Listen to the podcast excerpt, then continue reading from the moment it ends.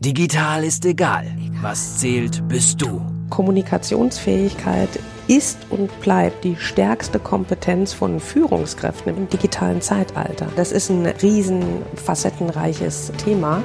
Barbara Liebermeister ist Autorin, Rednerin und Expertin für Digital Leadership.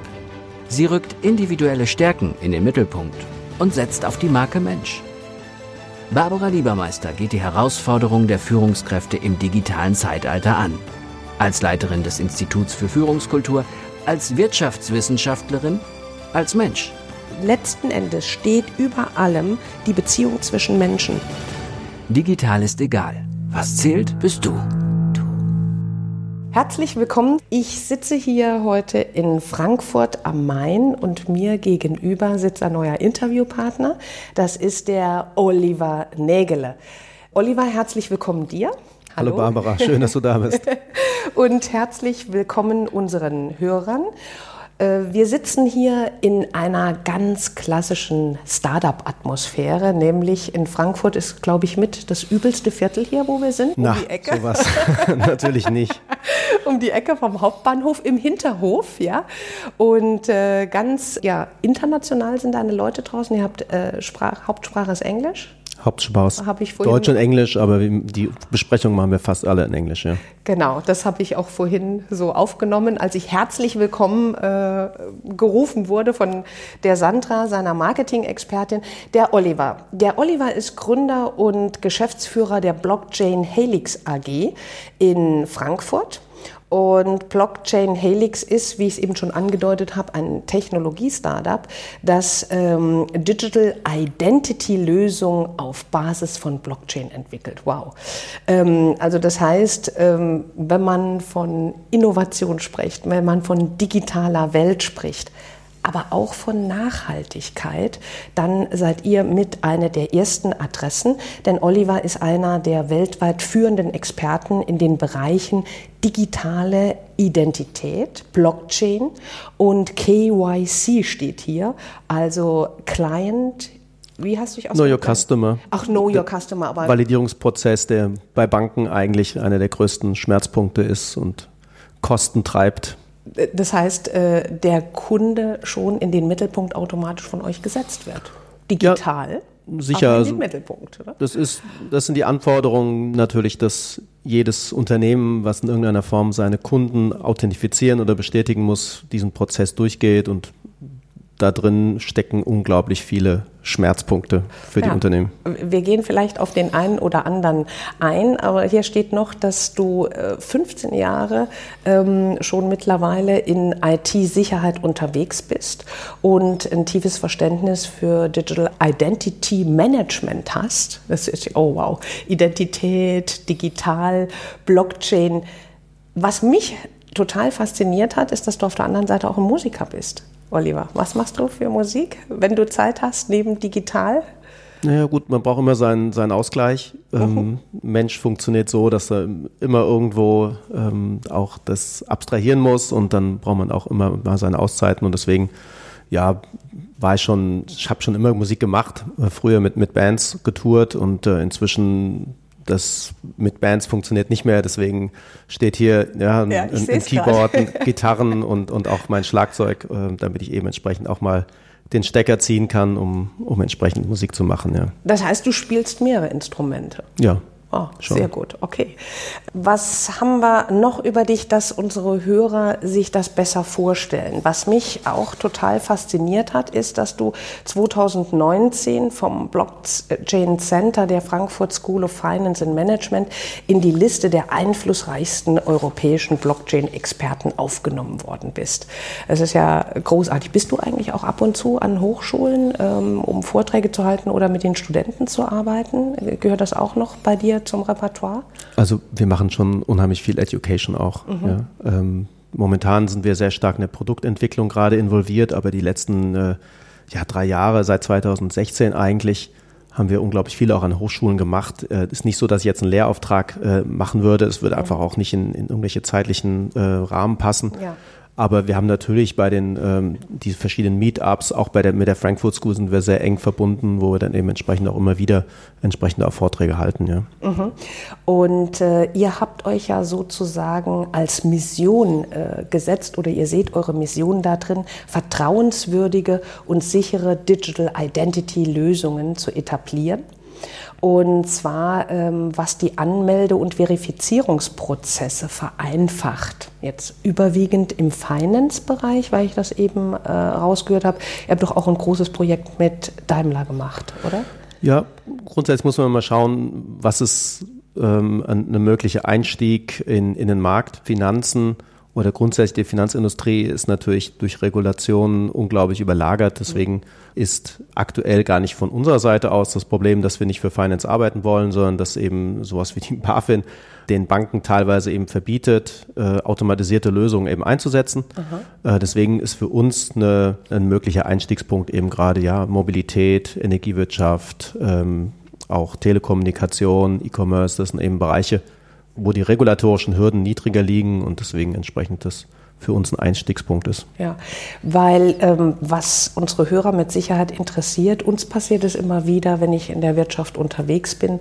Ähm, viele Führungskräfte haben zwar das Wort Blockchain schon gehört, mhm. können aber tatsächlich äh, nicht wirklich was damit anfangen. Kann man das ähm, in zwei, drei Sätzen einfach übermitteln, zusammengefasst? Dein Digital Hack. Ja, das kann man schon. Wir beschreiben Blockchain immer so ein bisschen als eine Technologie, die im Maschinenraum stattfindet. Mhm. Ja, es ist natürlich inzwischen so ein bisschen so ein Buzzword geworden, aber grundsätzlich ist Blockchain etwas, was zum Internet dazugehören wird, wie selbstverständlich, wie, wie alles das, was man heutzutage jetzt schon verwendet. Man muss das nicht benennen, sondern man, man verwendet es einfach. Ich beschreibe das immer so ein bisschen mit der, auch mit dem Dieselmotor. Man muss nicht verstehen, wie ein Dieselmotor funktioniert, um ein Dieselauto zu fahren. Äh, man kennt aber die Merkmale von dem Dieselauto. Mhm. Ja. Bei einer Blockchain ist es eben so, dass die Blockchain eigentlich aus mehr oder weniger drei Haupttechnologien zusammengesetzt ist. Das eine ist eben die Dezentralisierung. Das heißt, man hat keinen zentralen Angriffspunkt. Dadurch ist das eben sicherer für sogenannte äh, Angriffe. Äh, das zweite ist Verschlüsselung. Ja, das heißt, ähm, auch die Daten, die dort drauf liegen, sind eben sicher und auch die, die Accounts oder diese Wallets, wie man so sagt, sind eben abgesichert. Äh, und das dritte ist die, die Art und Weise, wie Blöcke aufeinander gebaut werden. Das ist so ein bisschen wie so eine Lego-Platte, wenn man das hat. Und dann, dann baut man so Türmchen auf. Und man kann diese einzelnen Lego-Steine dann nicht mehr rausziehen, weil dieser Turm eben, wenn dann im Ganzen umgeschmissen werden muss. Und dadurch ist eben diese Unveränderbarkeit dieser einzelnen Blöcke so ein bisschen wie so ein, äh, ja, wie so ein Kassenbuch sozusagen, wie man es von der Steuer her kennt. Also man, man kann da eben nichts mehr verändern, man kann nur reinschreiben. Mhm. Ja und dann immer wieder auslesen, aber man kann es nicht mehr verändern. Ja, okay. Und damit erzeugt man eben etwas, was man, ja, man muss natürlich immer davor prüfen, was, was fügt man einer Blockchain hinzu. Aber wenn man eine Wahrheit zu irgendeinem Zeitpunkt festgehalten hat und man äh, diese Wahrheit auf der Blockchain eben entsprechend reinschreibt, dann können alle Parteien, die diesem Netz eben entsprechend äh, angehören, diese Wahrheit auch immer wieder dann sich anschauen und es entsteht dadurch ein Konsens. Mhm. Kann man das denn vereinfacht so umschreiben, dass die Blockchain-Technologie hilft, sicherer als Verbraucher im Netz unterwegs zu sein? Also sie hilft, ähm, das zu ermöglichen. Mhm. Äh, Blockchain ist kein Selbstzweck. Es ist nicht so, dass jetzt dadurch, dass jetzt Blockchain da ist, jetzt automatisch etwas sicherer wird, sondern es hängt davon ab, wie dieser Prozess jeweils aufgebaut ist. Mhm. Aber grundsätzlich ist es schon so, wenn man jetzt irgendwie, also nehmen wir mal diese ganze Debatte Fake News und so mhm. weiter. Ähm, wenn man zu irgendeinem Zeitpunkt das festgehalten hätte, ja, da ist eine, eine Nachricht irgendwo in der Welt, die wird festgehalten und wird dann eben entsprechend gezeitstempelt, dann könnten alle äh, wirklich auch dann 100 Prozent dieses, ähm, diese Nachricht auch validieren und Fake News zum Beispiel eben verhindern. Okay. Ja. Mhm. Diese Möglichkeit ist da und, und was Prozesse im Internet angeht, ja, da ist es auch eben wichtig, weil das Internet ein paar Dinge durch diesen rasanten Fortschritt mhm übersprungen hat, die eigentlich wichtig gewesen wären äh, und deswegen eben entsprechend heutzutage einfach unglaublich viel ja, Vertrauen verloren gegangen. verloren gegangen ist im Internet und natürlich auch unglaublich viel Datenunsicherheiten entstehen, wodurch dann eben solche äh, Probleme, dass, dass äh, Accounts gehackt werden und sowas. Das, das sind natürlich alles Sachen, die extrem ähm, ja, ein extremes Problem darstellen für unglaublich viele Unternehmen inzwischen, weil sie sind natürlich auch dafür verantwortlich. Mhm. Inzwischen, gerade Datenschutzgrundverordnung, wenn solche Accounts gehackt werden, dann äh, führt der Weg immer zurück zu denjenigen, die das verursacht haben. Ja. Ist es denn so, dass du einen Wandel feststellst oder ihr, dass so nach dem ersten Internet-Hype jetzt alle vorsichtig werden, vielleicht sogar ängstlich, wenn es um das Netz geht? Stellt man da so eine Verbraucher, ja, Rückbesinnung oder Sensibilisierung fest? Also grundsätzlich ist es so, dass es eigentlich kein Internet-Hype gibt, sondern das Internet ist eigentlich etwas wie so ein Grundrecht inzwischen. Ja, mhm. also wenn man sich vorstellt, ähm, das Internet wäre jetzt mal abgeschaltet für drei Tage, die, Leute flippen ja aus. Ja. Äh, deswegen, ähm, das Internet ist eigentlich etwas, was, was um uns ist und, und was wir eigentlich so verwenden. Deswegen ist das Internet eigentlich, hat sich gewandelt aus einer reinen Informationsquelle zu einem jetzt, wie man das als Internet der Werte oder eben auch ein, ein, ein wirklichen Wirtschaftsraum ist. Und innerhalb eines Wirtschaftsraums braucht man eben ganz klar Vertrauen. Mhm. Ja, so. Und da drin liegt natürlich die größte Herausforderung. Natürlich gibt es unglaublich viel Misstrauen auch im Netz, zu Recht. Ähm, aber es gibt einen unglaublichen Druck, dass Menschen eben dieses Internet für diese ganzen Prozesse eben schlicht benutzen müssen. Mhm. Wenn man sich das vorstellt, also diese ganzen, äh, ja, also alleine so etwas wie Amazon oder so etwas ja. alles, ja. Man kann über Amazon denken, was man will oder sowas. Also man muss, muss festhalten, Amazon ist da, Amazon ist erfolgreich und Amazon braucht natürlich, um das, um, um zu wirtschaften, braucht es natürlich auch ein gewisses Vertrauen. Na klar. So. Das ja. ist aber eigentlich technisch, wenn man es überlegt, was ist denn das eigentlich? Technisch ist es eigentlich gar nicht da. Das heißt, es sind alles momentan, was, was sowas wie Amazon oder andere E-Commerce-Sachen angeht, ein rein risikobasierter Ansatz, wo sie sagen, okay, ja, da, da hat sich jetzt jemand angemeldet, ob es den wirklich gibt oder nicht, pff, keine Ahnung, ja. ja. Wir liefern halt mal die Waren hin, ja. ja. So und genauso mit dem mit dem mit dem Bezahlmodell genauso, ja. Mhm. Wenn man sich überlegt, Kreditkartenzahlung, ähm, ja, das ist wirklich ja, redet man nicht mehr drüber. Nee, ja. besser nicht drüber reden, ja. Ja, aber das ist auch das, ich hatte ja im Dezember wegen meinem neuen Buch eine Silicon Valley Reise und die sprechen dort auch nicht über digitale Transformation, wie wir uns damit stressen. Das ist ja so ein Stressfaktor, sie machen sie einfach oder sie sind mit drin. Und so ähnlich ist es, wie du mit dem Internet ja. umgehst. Es, ja? es ist überhaupt nicht ist die da. Frage, es nee. ist da. Also ja, deswegen genau. ist nur die Frage, wer ist der Gewinner und wer ist der Verlierer mhm. da drin. Ja, ja und, und wie geht man tatsächlich damit um? Ne? Wie viel lasse ich an mich ran oder nicht? Also wie sensibel bin ich? Äh, auch Smartphone-Nutzung, sage ich irgendwann abends um acht, so jetzt ist gut, ich brauche jetzt einfach mal eine Auszeit oder gar am Wochenende, wobei das ist ja schon fast eine Horrorvorstellung, weil das ist so ähnlich wie ohne Internet, ohne Smartphone Smartphone, ja. Aber ähm, ja, es ist einfach, es ist da, wie du sagst, und äh, wir wollen ja auch nicht mehr ohne Autos. Das ist ja. ein ähnlicher Vergleich, ja. Das ist Faktenlage. Also man, man, kann sich darüber unterhalten, aber diese, diese ganze Diskussion, Mobile First oder irgendwie auch die Fragestellung, okay, gibt es irgendwie so ein, so ein, ein Einzelhandel? Natürlich gibt es einen Einzelhandel, soll es auch geben, aber unabhängig davon äh, ist natürlich einfach der, der, pure Druck des Faktischen, äh, ist einfach so, dass äh, Menschen eben heutzutage, wenn sie im Internet etwas wollen, sie wollen es sofort. Mhm. Ja? Es gibt genau. nicht irgendwie und etwas. Individuell ne? nach Möglichkeit. Es wird ja auch immer individueller, ja, die, die Produktansprüche. Ja, ich man muss auch sagen, dass natürlich das der Druck wird natürlich auch aufgebaut. Das sind unglaublich viele Leute, die da unterwegs sind im Internet durch die verschiedenen Meinungsmöglichkeiten. Wenn man sich anschaut, was ist eigentlich Social Media? Es gibt äh, momentan die Möglichkeit, sich bei Facebook runterzuladen, was Facebook über einen weiß mhm. und was andere äh, sozusagen aus diesem Facebook-Account dann sozusagen rausziehen. Das ist ein super ja. Tipp für unsere Hörer. Ganz schnell einen Digital Hack an der Stelle. Dein Digital Hack. Also ich könnte mir vorstellen, viele von euch haben das noch nicht gehört, was der Oliver gerade sagt. Bei Facebook gibt es, sagst du noch mal bitte, die Möglichkeit. Es gibt, es gibt inzwischen eine Webseite von, von Facebook, ich kann es gerne mit dir teilen, ja. äh, wo man eben nachfragen kann, was weiß Facebook über mich, was hat Facebook über mich auch weitergegeben an, an Dritte. Mhm. Sehr interessant, ist normalerweise, was man zurückkriegt, eine, eine 40 MB-Datei, wo man denkt, okay, jetzt muss ich mal, jetzt, jetzt, muss ich mal tief atmen, ja. Klasse, okay, ja. gut. Also das ist schon mal ein, ein, Zugewinn für unsere Hörer. Bist du denn, wenn man so unterwegs ist wie du und wenn man sagt, das Internet ist halt da und man beschäftigt sich mit diesen äh, Technologien, eure Firma sagt, spricht von Identität, von Vertrauen im Netz. Bist du denn jemand, der besonders vorsichtig im Netz agiert oder bist du eigentlich eher lässig? Wie, wie würdest du dich da einstufen? Also das diese Frage, die geht relativ tief in das, wie ich eine Identität mhm. auch beschreibe. Mhm. Ja. Ähm, eine Identität ist eigentlich, wenn man, wenn man in die reine Definition reingeht, etwas, was recht komplex ist. Gibt es unterschiedliche philosophische Ansätze auch dazu. Mein Ansatz zur Identität ist, dass Identität etwas ist, was sich kontinuierlich verändert und eben auch nichts ist, was jetzt ähm, von, von mir nur ausgeht, sondern was auch reflektiert wird durch die Umwelt. Mhm. Das heißt, wir beschreiben das als dieses Digital Me und das I. Also das I ist das, was, also das englische I, ne? das, das I. Ähm, das I ist etwas, wo ich selbst aktiv bin mhm. und das Me ist, was sozusagen dann reflektiert wird, wo andere mich sehen. Oh, so, das okay. bedeutet letztendlich, wenn, wenn ich jetzt im Internet unterwegs bin, dann ist das ein bisschen wie ein also klingt das blöd, also vielleicht so wie so eine Art von Rollenspiel. Aha. Ich bin nicht per se als, als Privatperson hauptsächlich im Internet unterwegs, sondern ich bin eigentlich in meiner Rolle unterwegs. Was, was wollen Leute von mir wiederum sehen? Was will ich?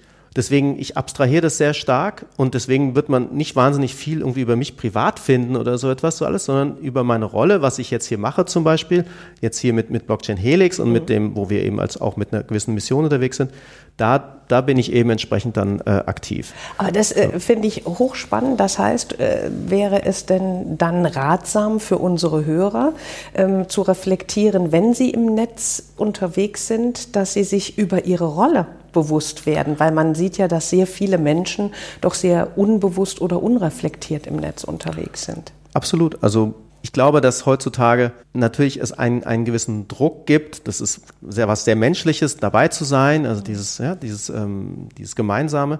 Das ist bis zu einem gewissen Punkt in Ordnung, aber man spielt dort auch eine Rolle. Wenn man sich anschaut, Social Media Porträts, die werden irgendwie teilweise inzwischen heutzutage ja schon fast professionell gepimpt. Mhm. Ähm, das muss immer auch irgendwie etwas, ja, also ob das jetzt Social Media ist, ob das Dating-Plattformen sind, ob das jetzt irgendwie auch das, das Geschäftliche ist, ob das der Link, das LinkedIn-Profil ja. sind. Das sind alles für sich eigentlich mehr oder weniger eigenständige Identitäten, die immer dann jeweils reflektiert werden zu dem Adressaten hin, wo man dann natürlich damit auch spielen ja, kann oder auch muss, ja. ähm, wo man natürlich dann natürlich unterscheiden muss, okay, was will ich von mir preisgeben und wo muss ich eben auch überlegen, okay, wenn ich das jetzt irgendwie poste, dann kann es auch, dadurch, dass es eben nur im Internet ist, auch in gewisser Form auf mich zurückwirken. Natürlich, ist ein Image-Transfer in gewisser Weise. Äh, mir ist das letztens passiert, da hatte ich mit einer Gruppe von Anwälten gearbeitet und über einen Anwalt habe ich, den habe ich nirgendwo in einem professionellen Profil gefunden.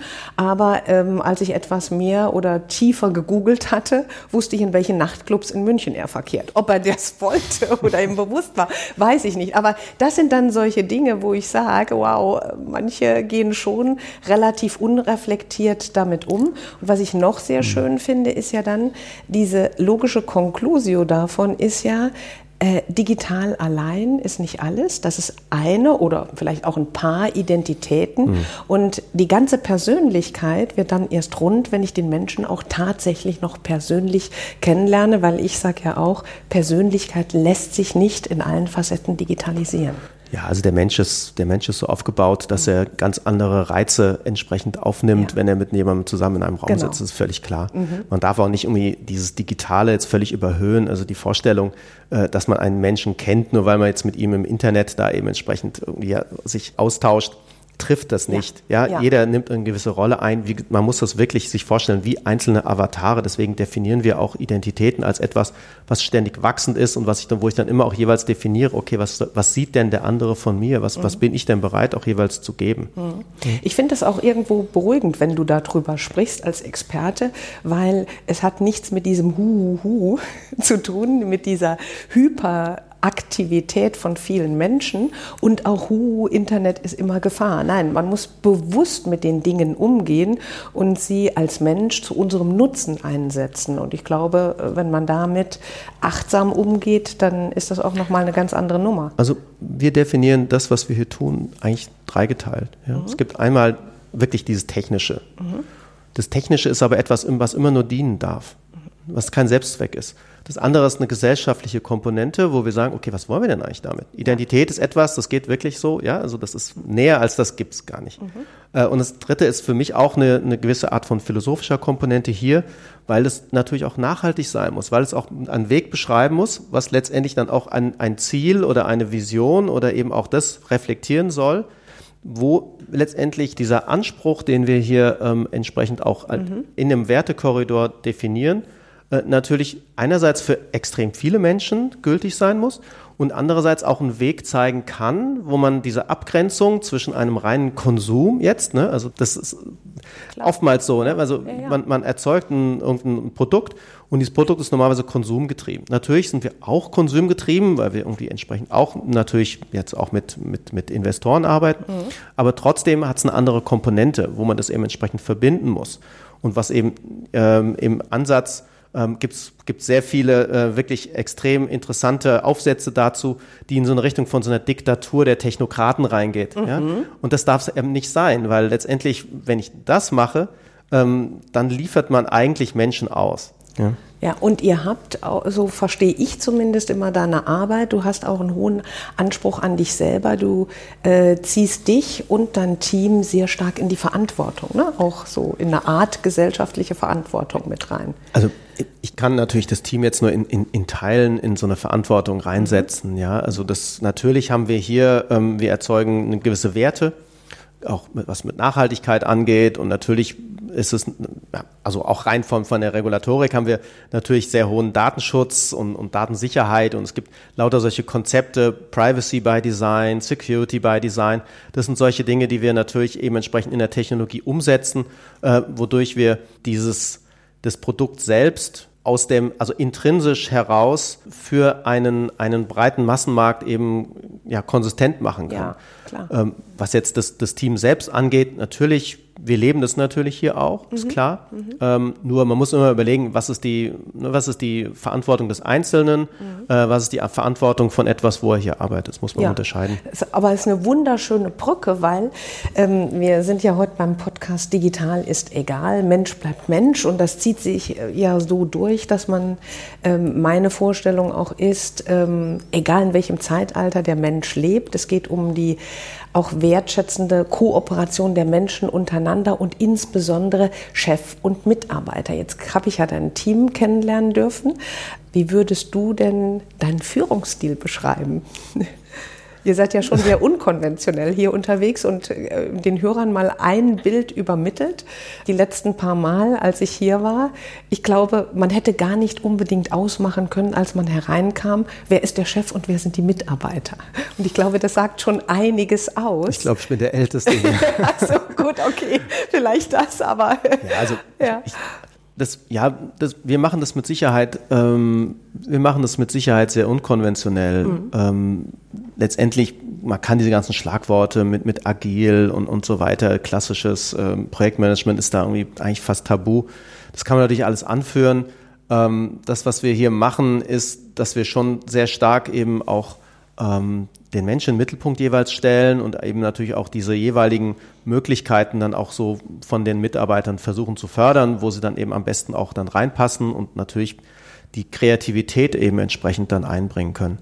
Für mich ist ein, ein großer Unterschied, ob jemand wirklich so wie so ein, ja, wie, wie man es früher mal hatte nach, nach, nach Taylor, also einfach ja. gesagt, okay, es gibt einfach so ein, ja, so ein, so ein Human Resources mhm. und dann, dann kann ich das staffeln und dann habe ich dadurch dann irgendwie, keine Ahnung, welche Kennzahlen. Alles totaler Quatsch. Mhm. Ja, okay. Alles völliger Blödsinn. Ähm, das, was, was wir sehen, es gibt eben bestimmte Menschen, die, wenn sie in ihrem, in ihrem, ja, in ihrer Mitte sind, unglaublich produktiv und kreativ sein können, mhm. wodurch so ein, so ein gesamtes Projekt eben entsprechend auch natürlich ähm, völlig anderen äh, Impact dann haben kann. Mhm. Und das ist etwas, wo wir, wo wir dran arbeiten. Natürlich, das muss man dazu sagen auch nochmal, hat sich der Arbeitsmarkt natürlich extrem gewandelt. Ja, wir haben momentan einen, einen klassischen Arbeitnehmermarkt. Gerade in dem Bereich, wo wir unterwegs sind, ähm, hat es extrem viel damit zu tun, Talente dadurch zu bekommen, dass wir ihnen eine gewisse Vision auch geben können. Mhm. Ja, es gibt gibt's ganz klassisch Menschen, die wollen irgendwie ja, ihr, ihr, Aus, ihr Auskommen einfach nur haben und denen ist es total egal, ob sie irgendwas erreichen, sondern sie wollen einfach sagen, okay, ich gehe jetzt von der Bank zum Beispiel oder sowas. Ja. Also du scherst die auch nicht, die Mitarbeiter auch, in, in, ihr habt wohl nur Digital Natives hier mehr oder weniger, also die nach 90 Geborenen, ne, so, mhm. ähm, auch sehr digital driven, wenn man das so ausdrücken möchte und äh, unkonventionell, wie du schon gesagt hast, aber trotzdem sagst du, äh, kann man nicht alle über einen Kamm scheren. Nee, das, also, das, ich meine, das ist wirklich ein, ein, ein, extrem komplexes Thema. Da könnten wir also wirklich jetzt drei Podcasts drüber machen. Dein Digital Feature. Feature.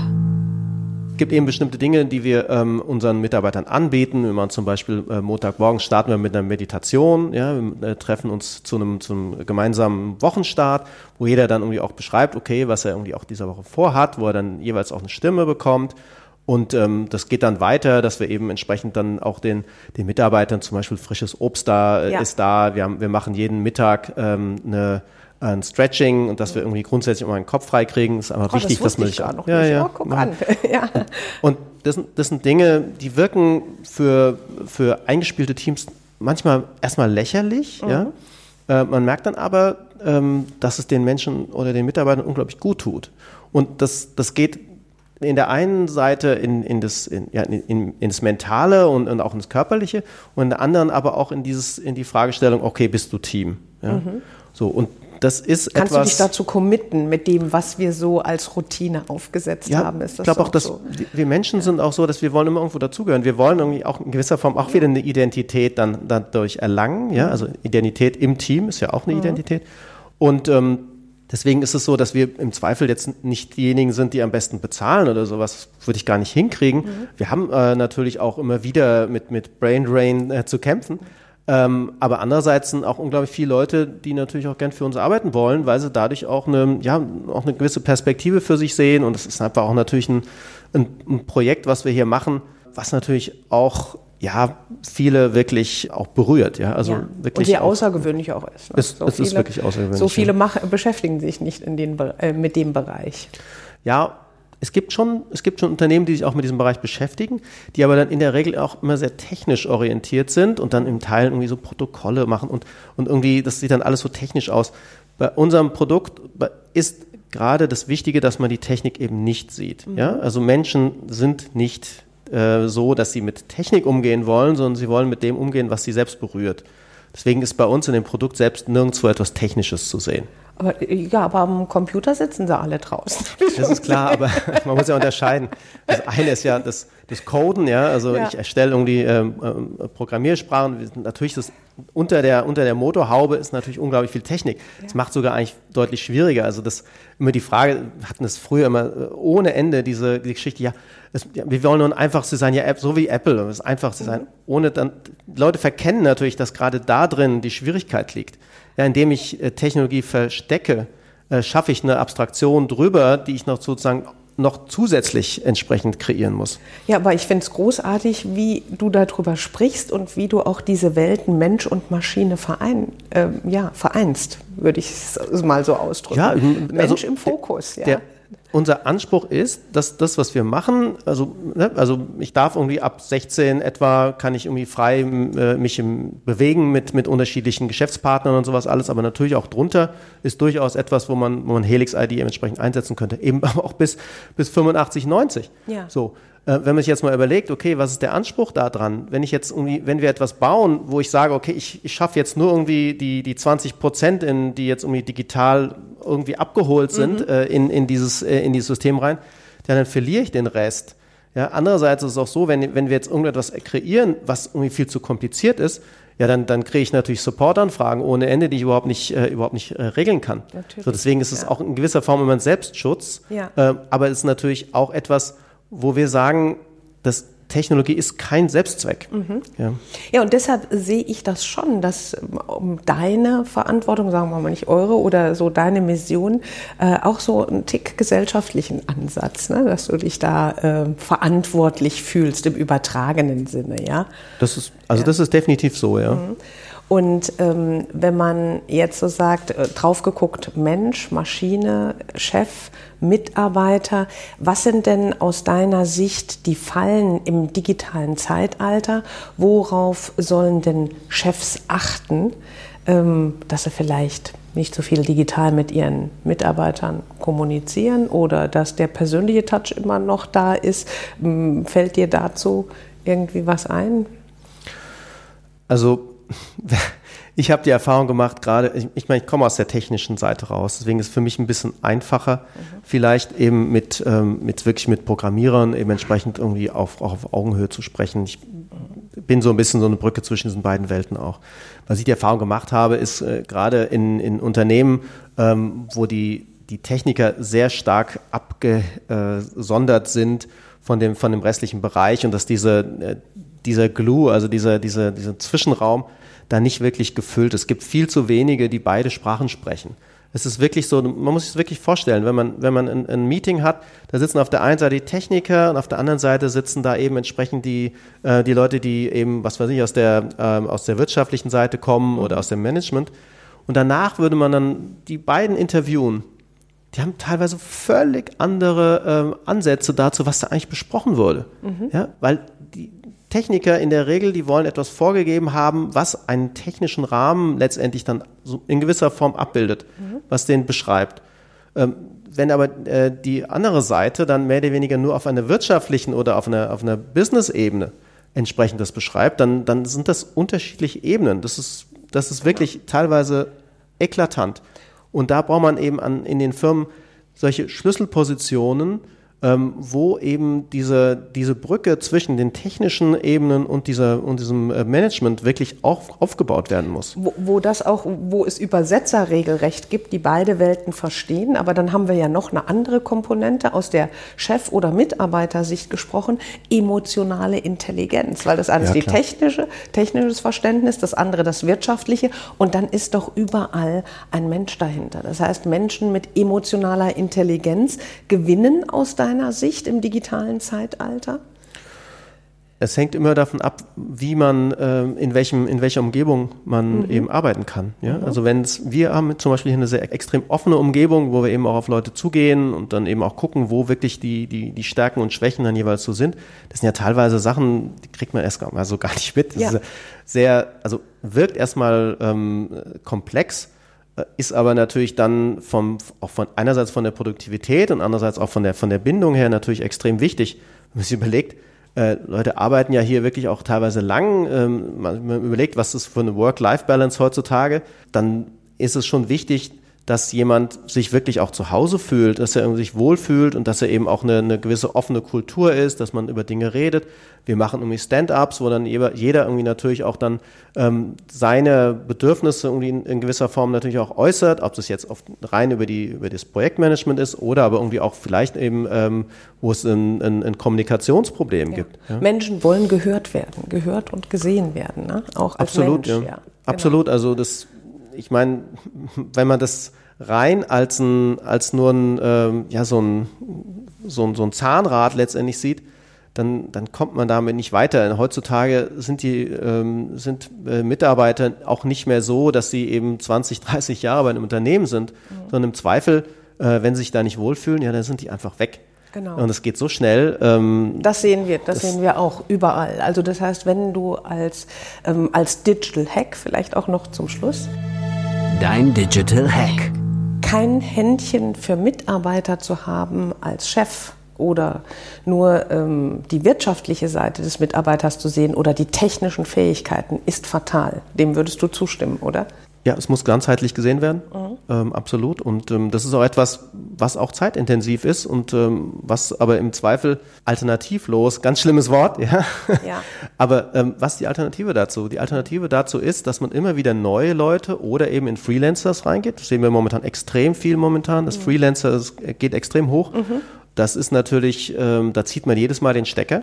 Ähm, da ist es nichts Nachhaltiges dabei, und fängt auch sehr noch teuer. Von neuem an, ne? fängt, ja. Man fängt mhm. immer von neuem an ähm, und das, das ist eigentlich ein Irrweg meiner Meinung nach. Ja, also deshalb die gelungene Komposition ist das, was auch einen erfolgreichen Chef heute ausmacht, was er einfach mitbringen muss. Also selbst wenn er sehr technisch orientiert unterwegs ist oder mit ähm, ja, IT-basierten Teams arbeitet, die menschliche Komponente gewinnt immer mehr an Bedeutung nehme ich da für mich mit. Absolut. Also mhm. Leute wollen ernst genommen werden. Ja. ja. Und ähm, das kann ganz unterschiedlich aber wiederum auch dann ähm, passieren. Mhm. Bei vielen Unternehmen ist es ja nicht so, dass man von heute auf morgen irgendwie das umschalten kann, sondern es ist in der Regel ein Prozess. Bei uns ist das halt anders aufgebaut, weil wir natürlich anders gestartet sind mhm. auch.